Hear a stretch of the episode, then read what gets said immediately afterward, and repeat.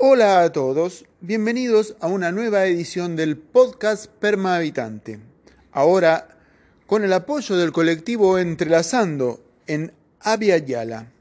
Hoy continuaremos con nuestro programa del nuevo acuerdo ecológico. Hoy el punto 3 hablaremos de la recomposición de la flora nativa, un punto clave para entender cómo continúa el resilvestramiento metodológico como un programa político de futuro, nuestro único futuro viable. Así que empecemos.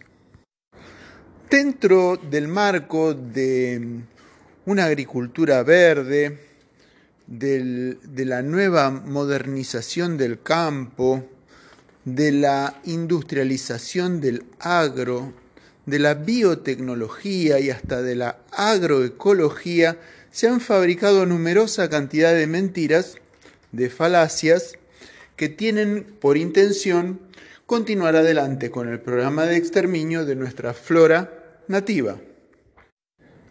En primer lugar, hay que aclarar taxativamente que es imposible hablar de una agricultura ecológica es eh, un, ingenio que han eh, fabricado para confundir a la gente, dado que la observación de la vida silvestre o de la vida en su estado silvestre jamás, jamás admite la intervención humana. Esas las observaciones que devienen de la domesticación, del uso de un ser vivo, no corresponden al plano de la ecología, no son ciencia. No es digno decir que algo pueda ser agroecológico, puesto que la agricultura siempre parte de la intervención del suelo, el desplazamiento de toda forma de vida para implantar allí una especie doméstica. Por simpático que parezcan los ademanes que hacen los defensores de las semillas, etcétera, etcétera, y de una agricultura, etcétera, etcétera, no tiene nada en absoluto que ver con la ecología. Ni hablar desde ya todos los que utilizan eso que llaman fertilizantes, que inoculan, tanto en el agua, en el suelo, sustancias químicas que penetran finalmente en nuestros alimentos y en nuestros cuerpos, deteriorando así no solo el uso cultural, o adaptativo de nuestro sistema metabólico, sino que eh, perjudicando sustancialmente nuestra salud. Todas esas formas tienen por cometido la construcción de un producto comercial y esos productos comerciales naturalmente tienden a agotar el suelo eh, y a instrumentar la vida en favor de un producto cada vez menos nutritivo y más caro. Aclarado el punto de que la ecología es una rama de la ciencia y que hablar de ecología de forma digna significa observar las formas de vida que han tomado tanto tiempo en adaptarse al suelo, al clima, a la disponibilidad de agua en superficie, o eh, en la napa y excavan y se adaptan con raíces fuertes o con eh, un follaje eh, resistente al calor o con cortezas resistentes al fuego, todas esas cualidades que la, la flora contiene en su diversidad, eh, garantizan la continuidad de un uso del suelo lógico y beneficioso para la existencia de otras formas de vida. Es así como cuando hay mucha agua sobreviven algunas clases de herbáceas, mientras que cuando hay mucha sequía eh, sobreviven otras especies de cualidades arbustivas. Algunas desaparecen por completo cuando hay un incendio, pero guarda su semilla una resina que la hace resistente al fuego. Y así regresan. La fauna eh, sabe eso y migra constantemente reconduciendo esos nutrientes de una manera inteligente. Como ya lo habrás adivinado, el bosque, el monte, nuestra magnífica, extraordinaria pastura son riquezas naturales de un inestimable valor.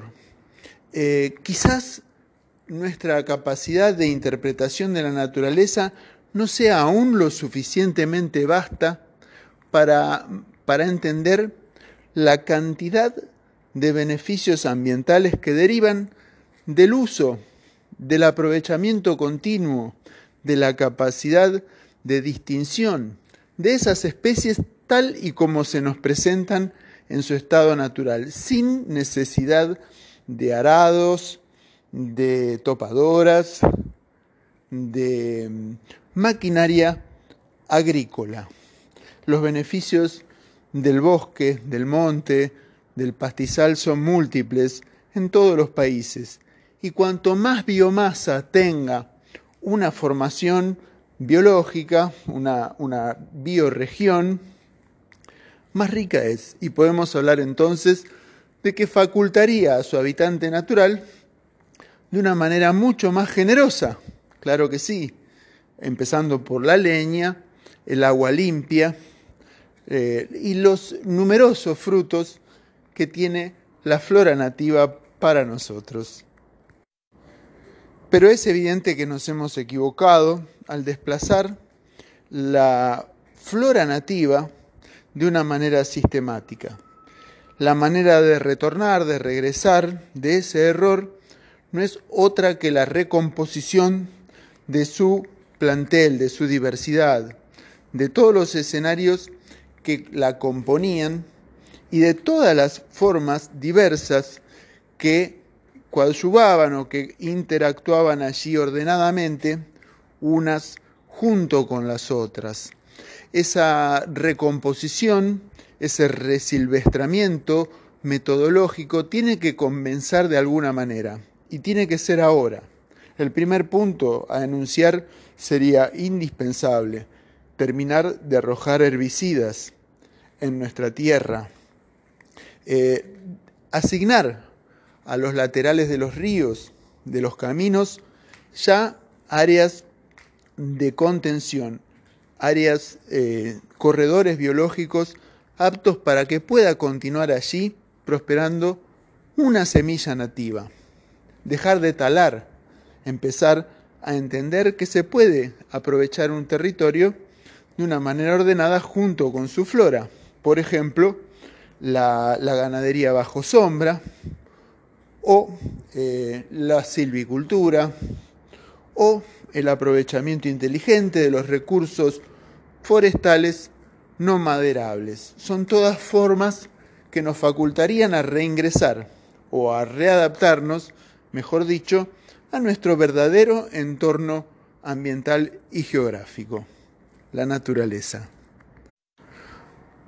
Bueno, y esto ha sido todo por hoy.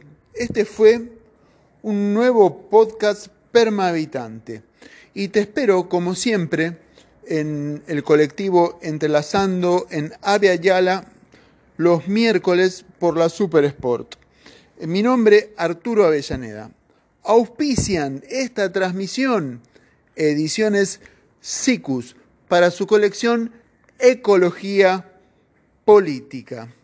Así que bueno, muchas gracias por escuchar y como siempre te digo, si te interesó, podés compartirlo, difundirlo, darme una mano con ello, que siempre viene bien, o dejarme tu comentario si crees que podés ayudarme con él. Así que muchas gracias, hasta la semana que viene.